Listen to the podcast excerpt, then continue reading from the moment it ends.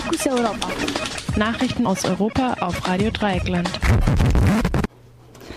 Jetzt ist Zeit für die Fokus Europa Nachrichten für Montag, den 30. April 2018. Zunächst der Überblick. Großbritannien. Innenministerin tritt wegen widersprüchlicher Aussagen zu Abschiebungen zurück. Türkei. Ehemaliger Präsident verzichtet nach Blitzbesuch durch Generalstabschef auf Kandidatur. Nach Verkauf verlieren führende Journalisten ihren Job bei türkischer Mediengruppe. In Berlin entführter Vietnamese wurde wahrscheinlich mit slowakischem Regierungsflugzeug nach Moskau gebracht. Und jetzt zu den Meldungen im Einzelnen. Großbritannien. Innenministerin tritt wegen widersprüchlicher Aussagen zu Abschiebungen zurück. Die britische Ministerpräsidentin Theresa May hat am Sonntag den Rücktritt ihrer Innenministerin Amber Rudd angenommen. Kurz zuvor hatte die Zeitung The Guardian über einen Brief von Rudd berichtet, in dem sie May eine Erhöhung der Quote der Abschiebungen um 10 Prozent zugesagt hatte. Rudd hatte die Existenz solcher Quoten zuvor bestritten. Die Opposition wirft Rudd und May vor, eine feindliche Atmosphäre für illegale Immigranten geschaffen zu haben.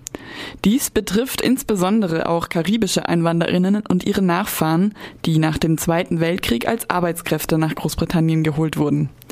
Nach dem ersten Schiff, mit dem sie kamen, werden sie auch als Windrush-Generation bezeichnet. Ihnen wurde Sozialhilfe und medizinische Versorgung verweigert und mit Abschiebungen gedroht. Zuletzt hatte Rudd allerdings andere Töne angeschlagen und rasche Einbürgerung versprochen. Amber Rudd arbeitete vor ihrem Gang in die Politik als Investmentbankerin.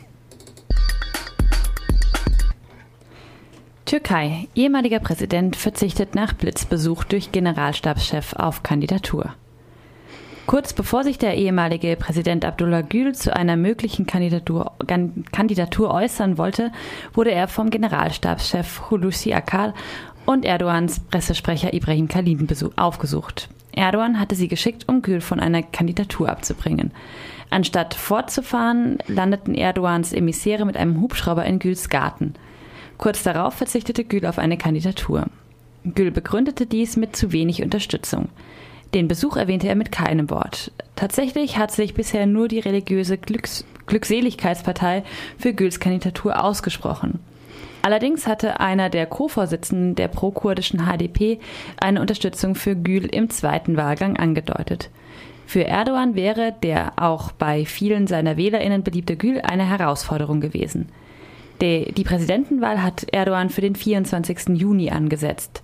Danach tritt auch das neue Präsidialsystem in Kraft, das die Befugnisse des Präsidenten erheblich ausweitet. Nach Verkauf verlierende führende verlieren führende Journalisten ihre Jobs bei türkischer Mediengruppe. Nachdem am Mittwoch 15 Journalisten der Zeitung Cumhuriyet zu mehrjährigen Freiheitsstrafen verurteilt wurden, beginnt nun offenbar auch das politische Reinemachen bei der einst größten Mediengruppe im Land, den Doğan Medien. Knapp eine Woche nach Verkauf aller Doğan Medien an die Demir Ören Gruppe und noch ehe die Übergabe ganz abgeschlossen wurde, ist der Chefredakteur der Hürriyet, Fikret Bila, zurückgetreten. Nach Informationen aus türkischen Medien wollte Bila eigentlich wenigstens bis Abschluss der Übergabe im Amt bleiben, konnte sich aber mit dem neuen Eigentümer nicht einigen.